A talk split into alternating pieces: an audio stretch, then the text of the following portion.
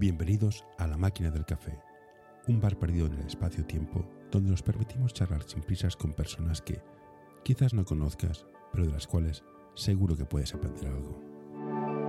Hoy tenemos con nosotros a Neil Stein.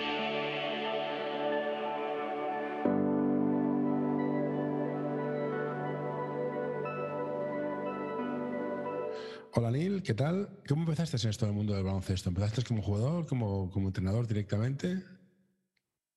Sí, no, a los, a los 13 años, más o menos, al entrar a, la educación secundaria obligatoria, eh, pasé de, jugar a fútbol a jugar a básquet y, y ya desde entonces, pues, pues aquí me he quedado.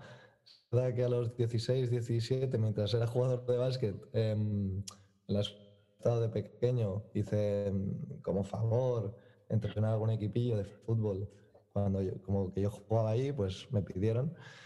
Y como entrenador en realidad empecé eso, entrenando a fútbol sala. Luego a los 18, 19 me cambié también.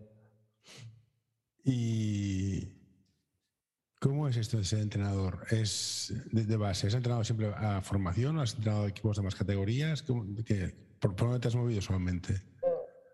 He tocado, he tocado muchas edades, la verdad. Sí que, sí que cuando empiezas normalmente pues tocas, tocas más, más, equipos de formación de, de, peques, de mini, algún mini, la escuela de básquet, club. Eh, cositas así y ya cuando, cuando vas pasando los años normalmente vas cogiendo equipos de mayor, de mayor edad. Em, aún así, cambiando, ¿eh? Por ejemplo, ha habido épocas que está, hasta llevando un preinfantil y un junior a la vez. He llevado minis y cadetes, también de ayudante, que creo que es muy importante y es una función que a mí me gusta mucho también porque hay que seguir aprendiendo y formándose. Y, nada, yo creo que pasó por todas las categorías. Excepto Premini, te diría. Premini, una, curiosidad, ¿por qué se da siempre en los equipos pequeños a los que empiezan? Yo tengo la teoría de que lo más importante para mí es formación. Y los buenos entrenadores deben de estar en Premini y en Mini. ¿Por qué se empieza siempre con categorías más altas? yo creo que, yo creo que es un, un que, mm, bueno, no sé bien, ¿eh? porque al final yo, yo no he sido coordinador ni, director técnico de, ningún club, pero entiendo que los entrenadores eh, somos un grupo difícil de, llevar. Ayuda a mantener este podcast en anorta.com barra colaborar.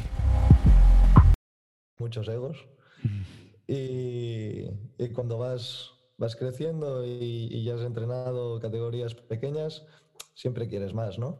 Mm. Y entonces, a medida que pasa el tiempo, también si, si te va gustando y te vas metiendo en temas de táctica, que en pequeños ya no puedes trabajar tanto y tienes que hacer conceptos mucho más básicos antes de ponerte a trabajar cosas de eh, táctica, yo creo que siempre hay que trabajarla, ¿eh? pero pero cosas ya más, más, grandes como bloqueos directos, ¿no? Cuando a, enseñar algún bloqueo indirecto, lecturas de los manos a manos. Y, y yo creo que eso, ¿no? Que vas queriendo más, eh, hay, que, hay que saber cómo gestionar eso y vas subiendo, vas subiendo y claro, los equipos de más pequeños siempre quedan a, a los nuevos, a los a, a los jóvenes y, y, sí que estoy de acuerdo contigo que, que estaría bien. Bueno, hay entrenadores que les gusta ¿eh? y se quedan en categorías de mini y está muy bien. Pero sí que es verdad que, que cuando mejores son los entrenadores que están en, en las categorías de, de mini, pre-mini, escuela, infantil, sí que es verdad que van subiendo van subiendo ya más formados o cuando ya te llegan a cadete ya dices, vale, aquí puedo empezar a trabajar lo que tocaría cadete y ya no tengo que repasar nada de... por, eso te lo decía, porque ves a veces equipos que están en cadete y, dices, a ver, no sé con quién estabais entrenando, pero hay conceptos que deberíais de tener y en vez de estar enseñando lo que tocaría en cadete, tengo que estar repasando conceptos de mini o de infantil. Pero te decía, o sea. Sí, sí, sí, eh, es así. También, bueno, eso de mejores y peores entrenadores, a lo mejor es un poco. Eh, no, no, me lo acabo de creer. Lo que sí que creo que, que al final también tienen que aprender los entrenadores. Y cuando em, acabas de empezar, eh, hay muchas cosas que después, o haciendo de ayudante o, repasando cosas que has hecho, has dicho, hostia, esto lo tendría que haber hecho así o esto debería haber sido así. Pero bueno, también, también los entrenadores se tienen que formar y, saber cómo funcionan. una curiosidad es, ¿tú empezaste entrenando en, en el Lima, puede ser? Sí. ya estás, en, un club grande. ¿Cómo fue el proceso de aprender hasta allá? El, Lima también tiene, también tiene equipos que están muy bien. ¿eh? Bueno, a nivel financiero. Sí, bueno. bueno, está, está Barça femenino es una sección amateur del, del Barça, entonces no es profesional. A partir de ahí em, se llama Barça CBS, que es Club Básquet San Feliuenc, y están afiliados es una filial de, del San Feliuenc. Eh, la pregunta, perdona, que no. ¿Cómo llegaste desde el Lima, que es un club, bueno, sí que juega en Liga 2, juega con el Barça, que sí que está muy bien, pero mm. al, Barcelona? Eh, mira, la verdad es que es que fue, fue algo tampoco esperado, tampoco fue muy esperado. Yo, yo quería, mm, bueno, hablando con el entrenador en el que yo estaba de ayudante en el Lima, eh, Enrique Mateo, eh, hablé con él y me dijo, mm, oye Neil, deberías buscarte de hacer de ayudante en, que esté en, eh, un equipo mejor que yo, deberías buscarte algo más para hacer de ayudante. Y tampoco, mm, tampoco conocía a mucha más gente fuera del club. Así que escribí a Isaac Fernández, que, que, tenía relación desde entonces, que estaba él en el Lima, antes de irse para, también para Barça. Eh, y le escribí y me dijo, dijo que, que de momento no, no que no necesitara, sino que mantenía su staff, pasaba de, de, llevar un cadete primer año a un cadete segundo año, y que eso no lo llevaba, llevaba Ferran Martínez, que es el director técnico del club y, hablé con Ferran y le dije, mira, me gustaría estar de ayudante de algún equipo, tal, y, que, ningún problema, que quedáramos, hablamos. Y, y nada, y así empezó todo y al final, mira, me, salió también la opción de, llevar un equipo de, primer entrenador ahí en Barça. En principio era ayudante, luego me salió la opción de llevar un, como primero también y, me fui para allí. Se habla mucho que es muy duro para un jugador llegar a CB. Pero, ¿y el entrenador cómo es de duro llegar? A un nuevo club. A un nuevo club y llegar a vivir de esto, o sea. ¿Cuál es de duro? Em, vivir de esto solo con, solo con entrenar equipos aún no aún es una meta que tengo que alcanzar, aún no, no puedo. Yo eh, también estoy haciendo entrenos personales y trabajo en un colegio mientras entreno. Y, y, la verdad es que, es que llegar a, bueno, cambiar de club siempre, bueno, es, es nuevo, ¿no? Es, es, como todo muy nuevo. Estás acostumbrado, yo por lo menos, a estar en un club durante, no sé, pues desde los 12 hasta los más de 10 años en un club y de golpe cambiar es un poco, bueno, es todo nuevo, compañeros, eh, técnico, eh, instalaciones, bueno, es un poco como, como volver a empezar cuando en realidad no se ha empezado nada nuevo nunca. ¿Y cambia mucho? acaba, acaba, perdona. ¿Perdona? No, no, no, dime, dime. Si cambia mucho es, ¿qué cambia? ¿La estructura, la forma de hacer, la calidad de los jugadores? Eh, Objetivos, eh, exigencias. Cambia, cambia, un poco todo. ni mejor ni peor, pero es, distinto. Em, como, a ver. Eh, cambios así más, más importantes. Sí que, sí que hay un mejor, ahora mismo sí que hay un mejor nivel de, de jugadoras, porque, porque el, nivel, el nivel cada vez va subiendo más y cada vez hay mejores equipos, por suerte, aquí en el club y, y al final, cuando entrenas a, a jugadoras de este nivel, este, eh, te, cambia, te cambia un poco, un poco todo porque, porque es distinto, es distinto. Al final, mucha más intensidad, también tienes que subir un poco. Em, las, yo creo que las jugadoras buenas o más talentosas lo que tienen muy, muy bueno es que tú les, les explicas algo, les corriges alguna cosa y a la primera lo intentan, a la segunda también, pero a la tercera, cuarta ya les, ya les sale. E incluso las que tienen muchísimo más te mejoran, te lo mejoran lo que les explicas. Y ese a lo mejor es el cambio más importante. Al final, la estructura de club está bien, también, eh, también lo estaba en Lima. Y, y, nada, también a lo mejor el tema de preparación física está mejor aquí. Tienen, las niñas tienen preparadores físicos, hacen sesiones en el gimnasio. Eh, y bueno, tema de pistas, a lo mejor sí que tienes, sí que tienes alguna pista que está mejor que en, que en el otro, que en el antiguo club, pero, pero al final la estructura es parecida. ¿Y las exigencias son las mismas? Tu entrenador te dice, no, no, en este equipo vas a quedar primero y ir a fases. O es en plan, mira, haz lo que puedas y veremos qué pasa. No, en principio, en principio no, no te marcan las expectativas, pero tú ya las sabes. Al final, cuando estás en un club así, no, no, se te exige ganar. ¿eh? A mí nadie me ha venido y me ha dicho, Neil, tienes que ganar. No, no, nunca. Pero, pero en principio eh, ya sabes que un poco qué camiseta llevas, porque también em, te ven los otros equipos aunque no vayas primero en la clasificación, juegan contra ti, juegan como si fuera la, la final y es normal. Y, yo he estado en el otro lado y sé lo que es eso y a veces es, es, difícil, es muy difícil, porque, porque también está combinar la parte de formación y ganar eh, es interesante, está bien. ¿Cómo, se gestiona esto? El, el formar valores de equipo, trabajo, esfuerzo y tal, bla, bla, bla, con el plan, bueno, sí, me parece muy bien, pero al final hay que ganar. No, no creo que esté reñido tampoco. No, no, no digo que esté eh, reñido, pero ¿cómo se gestiona? ¿Cómo lo haces? Bueno, sí que, sí que yo creo que, es, que está bien introducir a las chicas el gen competitivo.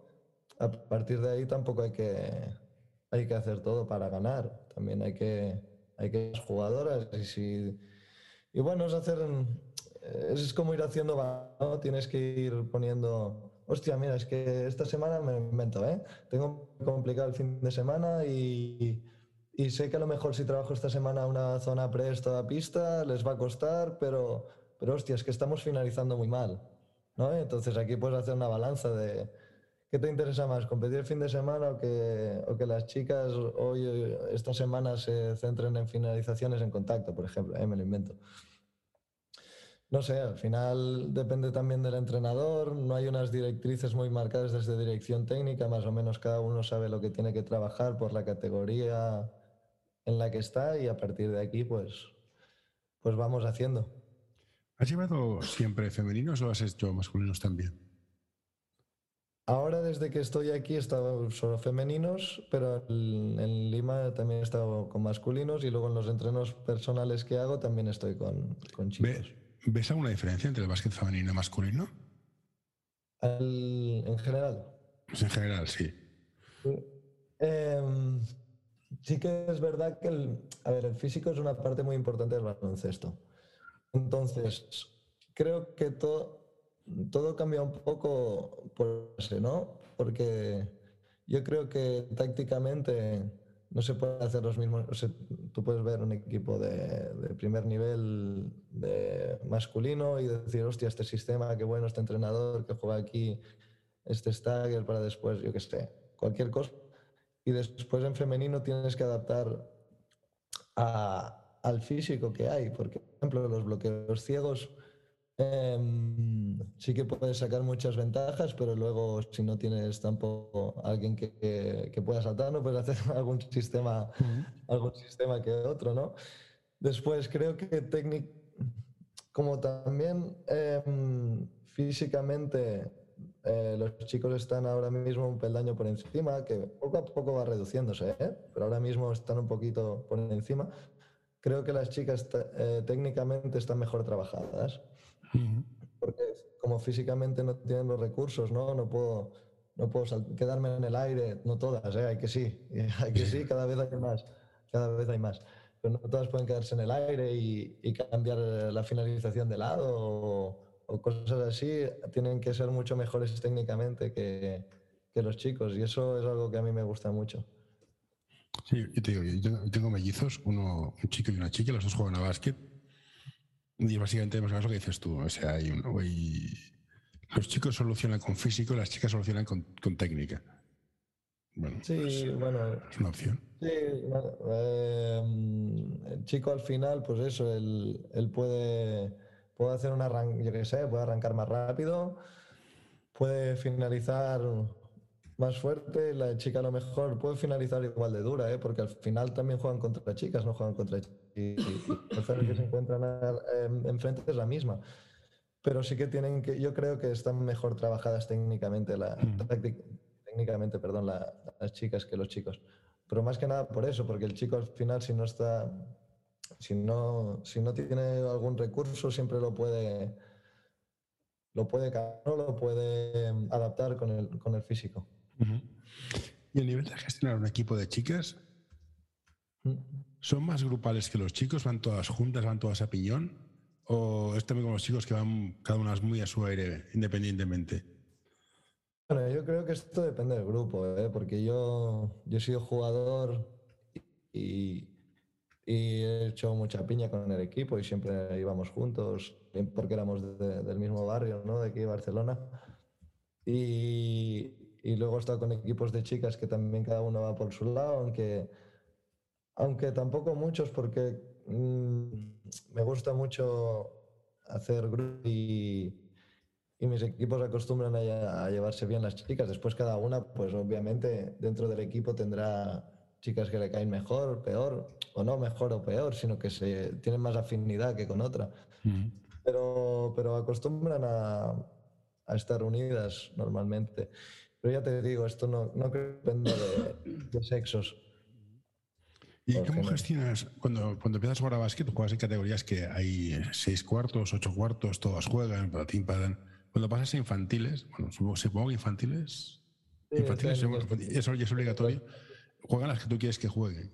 ¿Cómo gestionan que, que haya dos, tres o cuatro que jueguen menos minutos que el resto? ¿Cómo, cómo lo lleva? ¿Cómo, ¿Cómo haces entender que ha de ser así? Eh, yo, yo cuando pasan un partido, un par de partidos de temporada y las chicas van viendo cuál es su rol, que no es un rol fijo, ¿eh? Mm. no es un rol fijo, pero, pero van viendo que a lo mejor alguna juega más que otra, no por nada, ¿eh? sino porque porque están más preparadas para jugar en el nivel en el que están o porque tienen más talento. No, no o sea, tendemos a, no todas tienen que jugar igual o la que juega o la que juega menos es peor, no, simplemente que, que a veces no es que sea peor, sino que hay una compañera que lo está haciendo bien.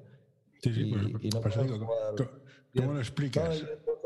sí, sí, perdona, ¿eh? entonces lo que yo les explico al principio cuando eso, cuando llevamos un par de partidos es, mira, más o menos eh, esto es lo que hay, ¿no? Y cojo la pizarra, lo que tenga a mano, y les hago tres columnas y les digo, em, restar, no restar y sumar. Y les digo, a ver, decidme cosas que creéis que restan en el baloncesto, ¿no? Y salen un montón de cosas.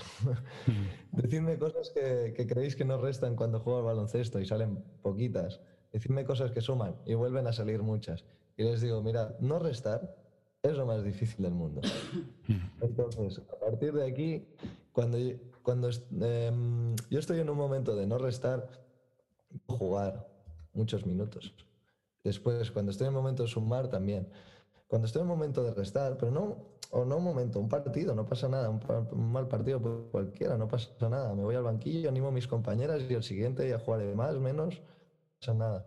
Em, cuando estoy restando, jugar sencillo, lo más fácil que pueda, estar muy concentrado en defensa y a partir de aquí pasar a no restar y podré jugar más minutos y a partir de aquí si puedo sumar a mi equipo, pues mucho mejor. Y entonces, más o menos, con esto ellas lo entienden. El día que están, que están peor, ellas lo saben y, les da rabia, obviamente, o les da tristeza, porque más que rabia sacan tristeza, que es algo que hay que trabajar, ¿no? Que no bajar la cabeza cuando me equivoco, seguir concentrada.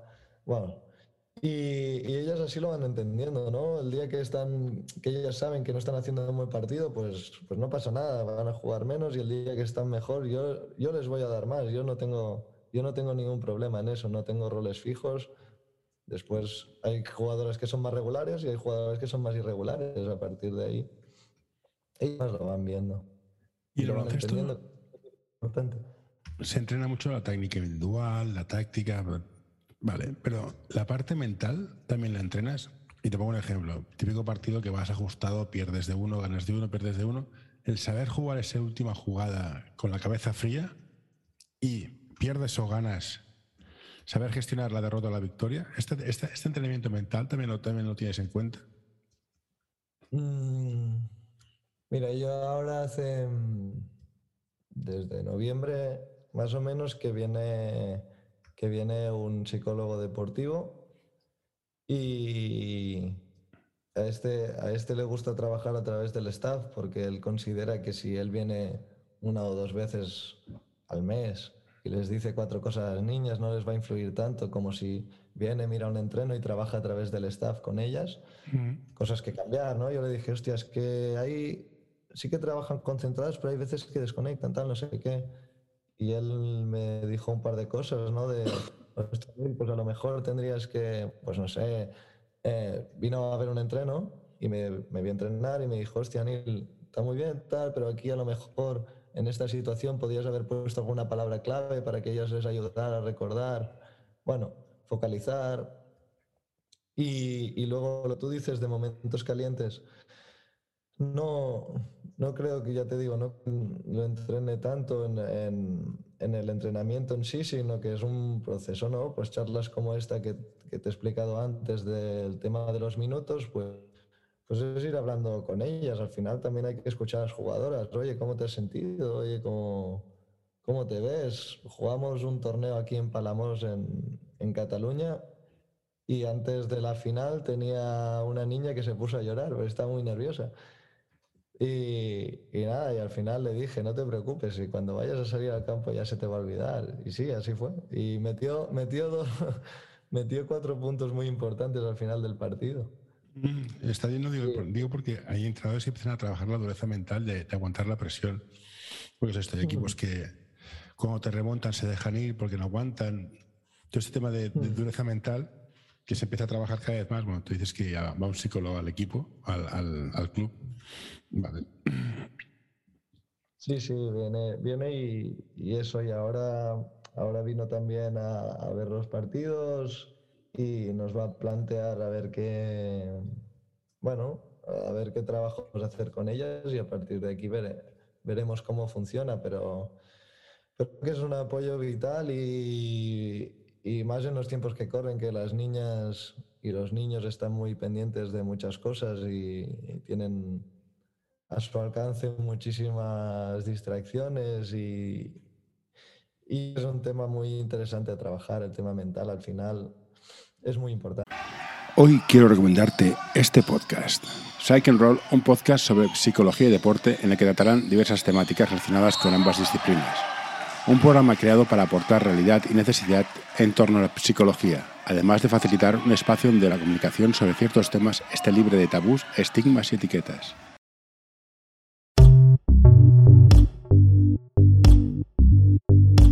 L'Associació Catalana d'Entrenadors i Entrenadores de Bàsquet dona suport a iniciatives que, com aquest podcast, treballen per millorar la formació, suport, acompanyament i promoció dels entrenadors i entrenadores de bàsquet. Vine a conèixer-nos a acep.es Som com tu.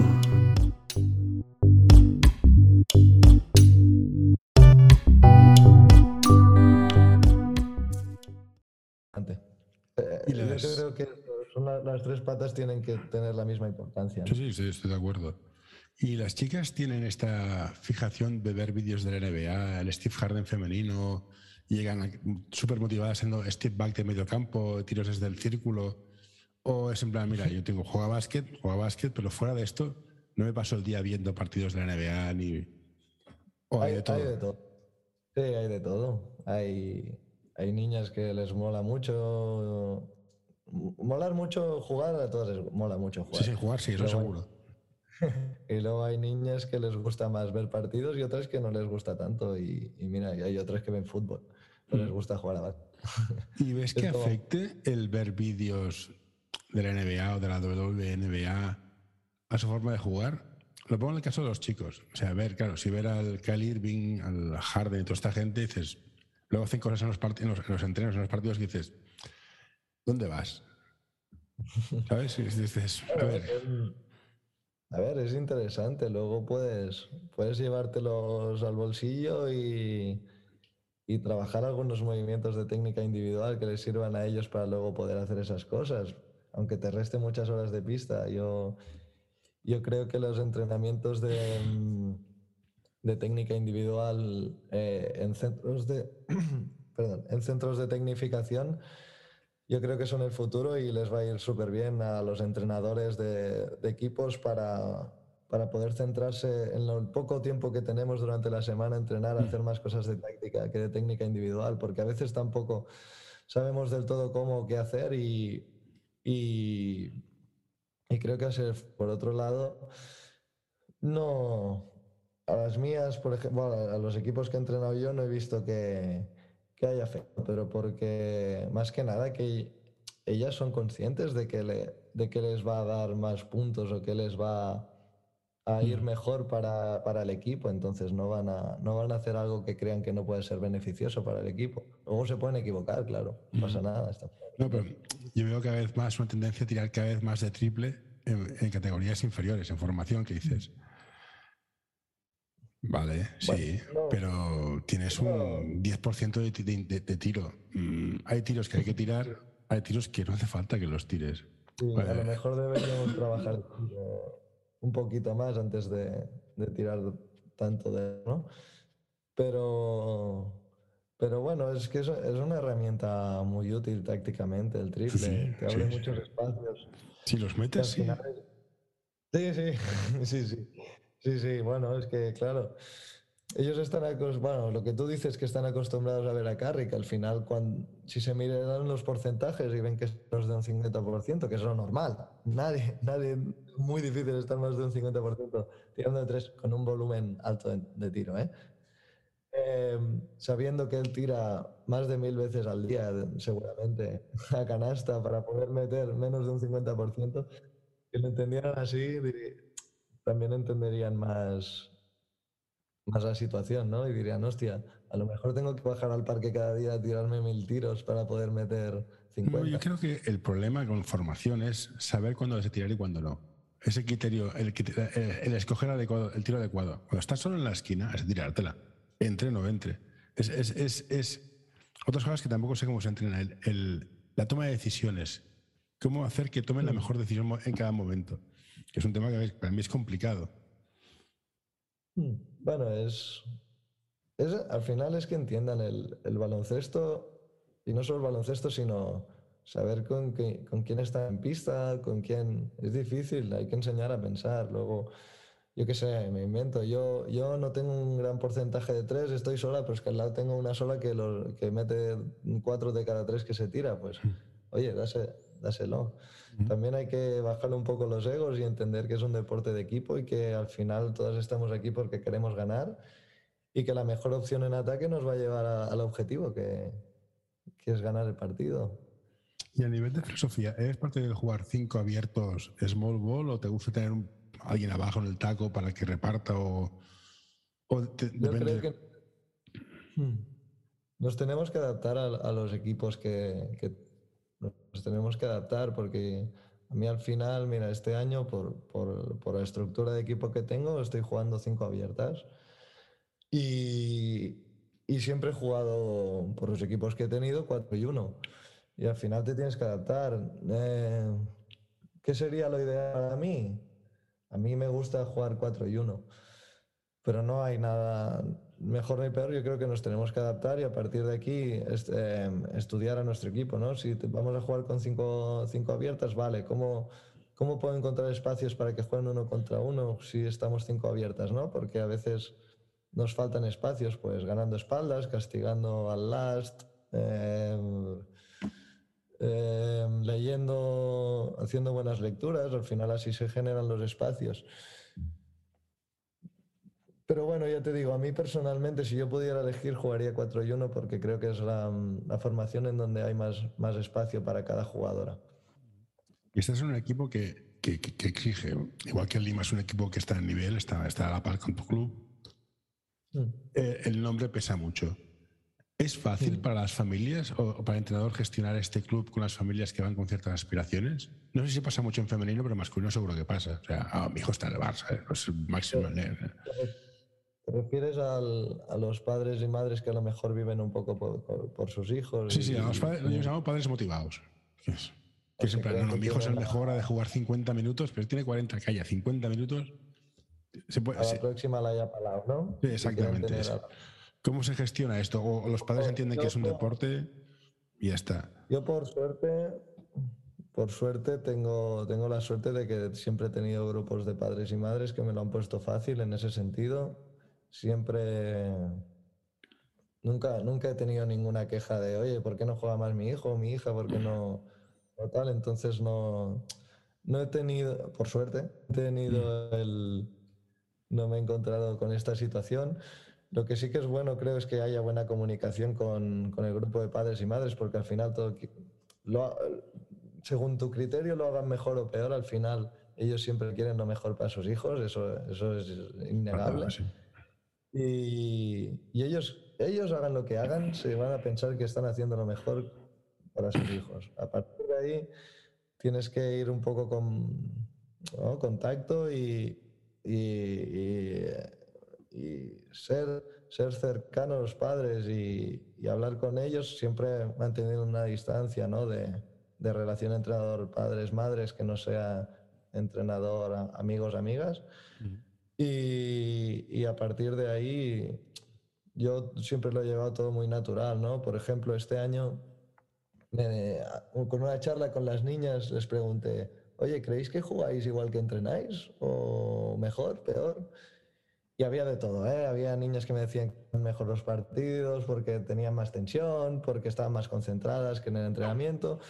Y luego había un grupo que me dijo que, que entrenaban mejor que jugaban y estuvimos hablando de por qué podía ser tal. Y entre otras cosas, ¿eh? Entre muchas cosas salió el tema de los padres y las madres. No, es que a veces mi padre o mi madre me dice que que venga, que hoy va a ser un buen partido, no sé qué, y luego yo tengo la presión, ¿sabes? Mm. Y, yo pensaba, hostia, el padre y la madre que, que, le dice a su hijo, ah, que hoy vas a tener un buen partido, en realidad no lo sabe y le está poniendo una presión a la hija. Sí, sí, sí, es curioso. Tengo que hacer un buen partido, tal.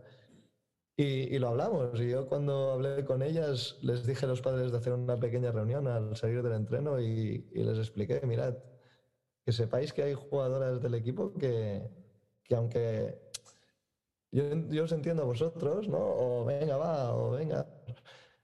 Eh, les supone una presión y, me, quería que lo supierais y yo creo que lo, mejor que podéis hacer es preguntarle a la niña, no, no hace falta que sea ahora, pero en un momento que tengáis, que estéis cenando juntos, oye, ¿qué, te gustaría los días de partido? que ¿Te gustaría que te dijéramos, te animáramos, que prefieres que no hagamos nada?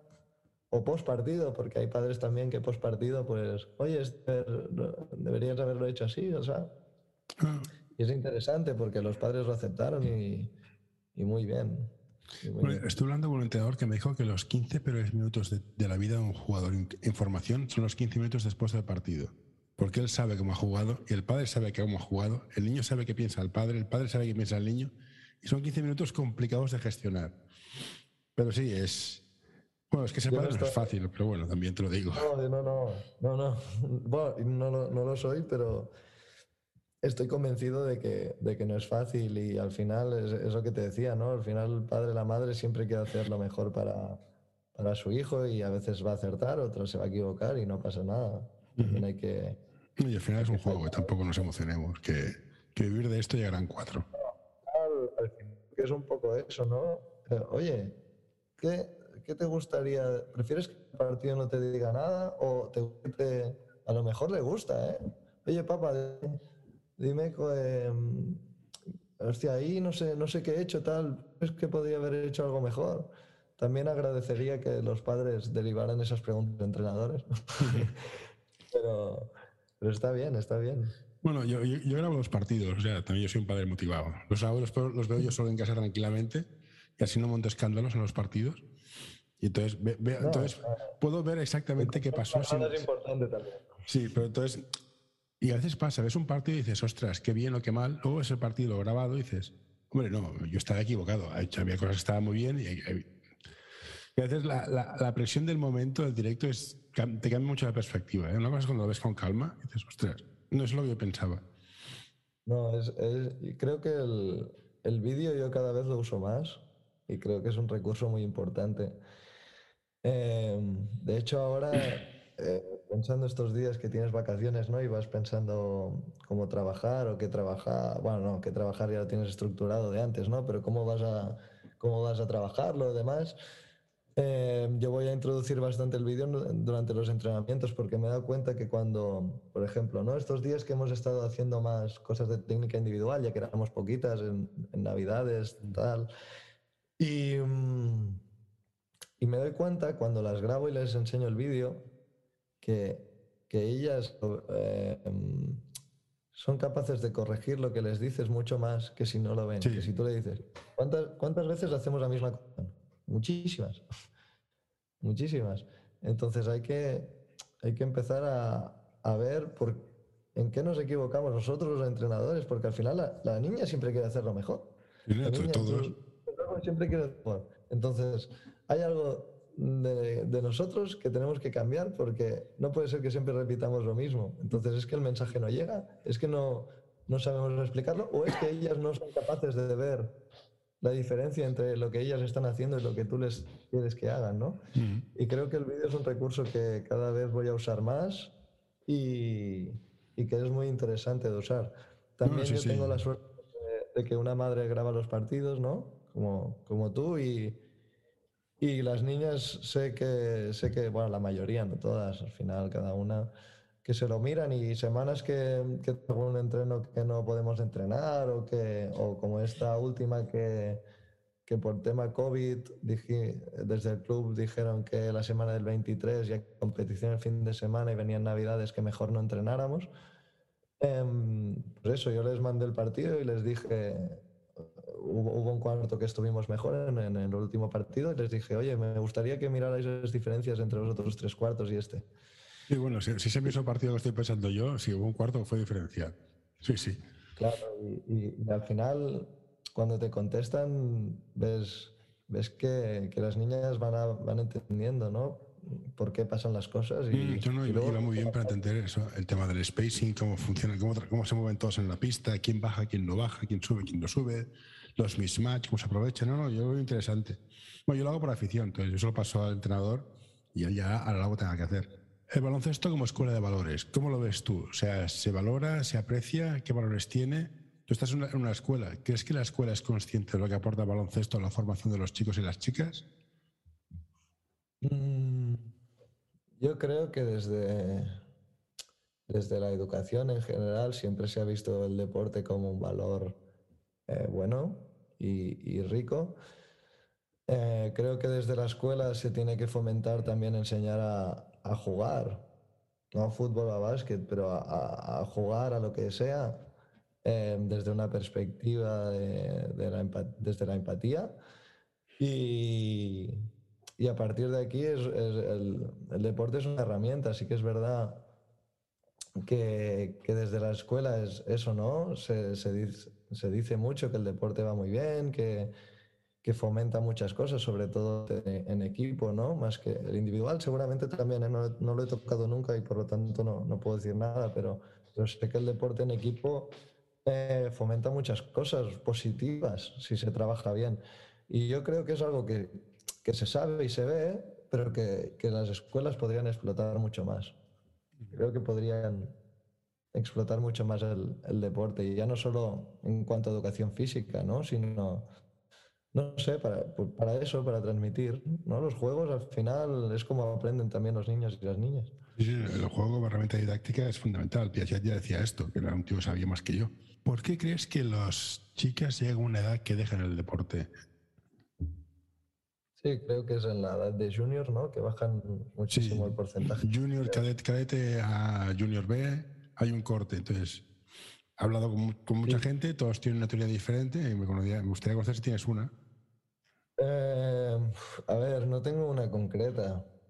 Cuando van a hacerse, haciéndose mayores, eh, los intereses pueden ir cambiando, ¿no? Hay gente que sí con los mismos intereses, al final no somos las mismas personas, afortunadamente, mm. que hace un año, ¿no? Ahora mismo, o que hace dos, o que hace un mes y que los intereses pueden cambiar. Luego sí que hay un tema del tema de estudios, ¿no? Que se suele decir que, que, las chicas son más responsables que los chicos y cuando entran en una etapa que ya es el bachillerato, ya les da un poquito de miedo no tener tiempo para estudiar, no tener tiempo para, para luego ver a las amigas también y a los amigos, que es súper importante en, en, en, esta edad. Y, y creo que al final ellas lo que hacen es eh, priorizar.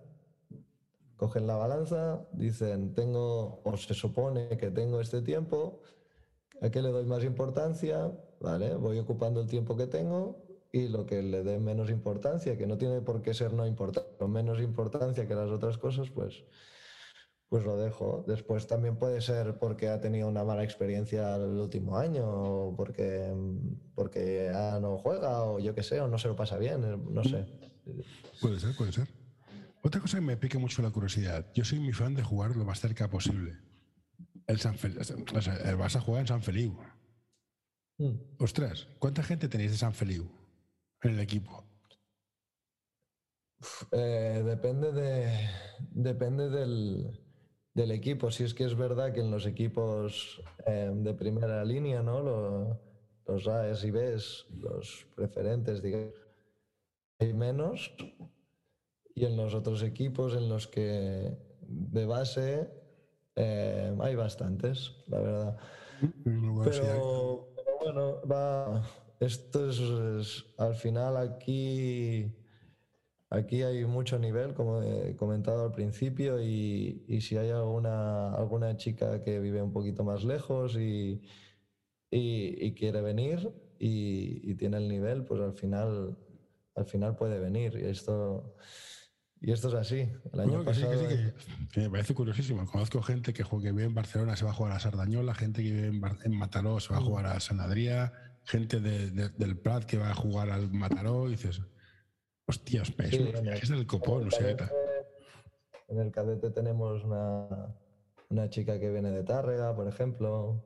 No, no, te, que te ha de gustar, porque es, es la, la hora y media más físico, sí. más el viaje de ida y viaje de vuelta. Y dices, te ha de gustar, ¿no? ¿no? Bueno, pues sí, sí, sí que hay gente así, sí, sin duda. Sí, sí, yo. Y al final también estar agradecido, ¿no? A que primero los padres y las madres hagan el esfuerzo de, de traer a las chicas y que, y que ellas también pues se peguen sus tres horas de viaje cada día, que tengan entrenamiento y, mm. y, y lo gasten así, ¿no? También hay que valorar. No, hay gente para todo. Yo, digo, bueno, yo conocía a uno que eso, que jugaba en Mataró y iba, iba en tren hasta Mataró. Pero bueno, pues, bueno pues si te gusta, oye, yo te voy a decir. Sí, final, creo que, que ya, ya he sacado un par de veces el tema de la balanza y tú al final tienes que poner, ¿no? ¿Me compensa todo el tiempo que gasto para ir hasta ahí? Sí, pues a tope. ¿No me mm. compensa? Bueno, pues entonces eh, replantéatelo. Mientras ya, la siguiente pregunta. ¿Cómo hace un entrenador para mejorar? ¿Como entrenador? Sí, como entrenador. Yo soy jugador y mira, voy a un equipo que sea bueno, si puedo, voy a un equipo que sea mejor para tener mejores entrenadores, o voy a un equipo que sea peor para jugar más minutos, puede hacer tecnificación, clases privadas. ¿Un entrenador cómo mejora? Bueno, primero formándose, ¿no? Hay, hay distintos cursos, hay, hay distintas eh, charlas, clinics que son muy interesantes y luego eh, haciendo de ayudante de, gente que consideres pues lo mejor que te guste su manera de, de, jugar, de gestionar grupos, de tal, para, aprender, luego mirando, preguntando. Al final, eh, al final es sobre todo, para mejorar, al final sobre todo necesitas humildad, ¿no? Y porque en el momento que yo me creo mejor entrenador que tú, ¿para qué voy a aprender de ti, no? Entonces, eh, necesitamos un poco de, humildad los entrenadores y entrenadoras y, y es preguntar, fijarse, interesarse, básicamente interesarse. Interesarse. ¿Y qué planes tienes como entrenador?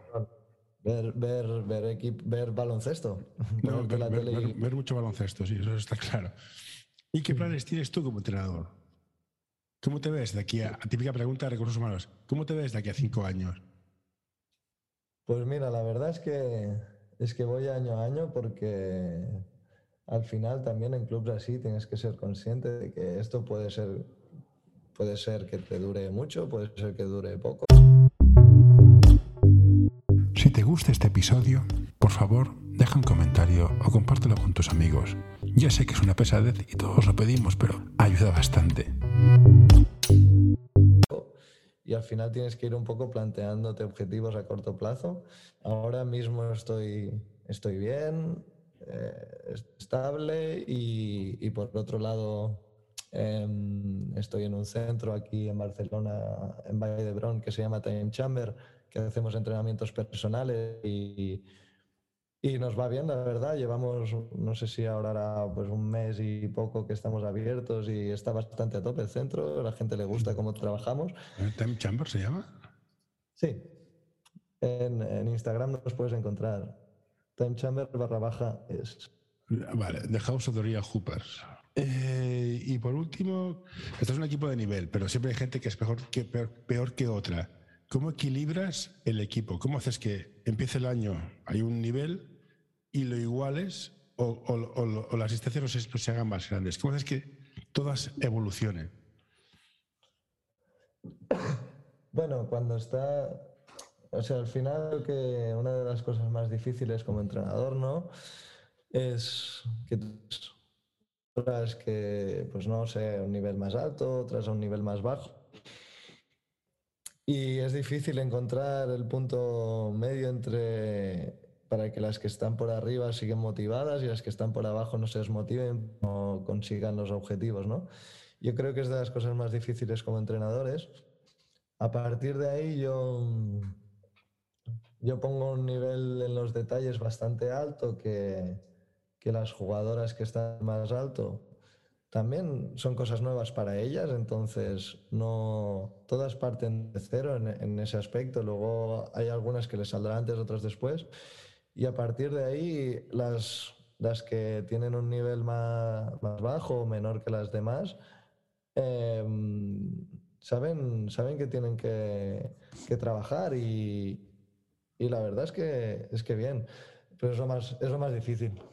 Yo creo que es lo más difícil, eh, saber encontrar el punto medio.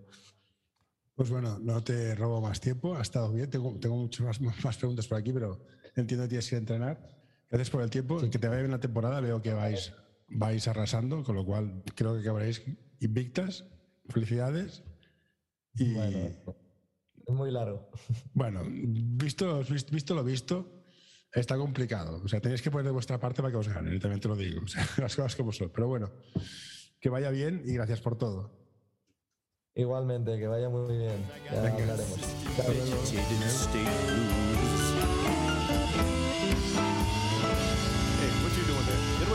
No, don't you touch that. No, don't you pull that plug. No, hey, hey, nurse, nurse. Uh, all right, I'm done.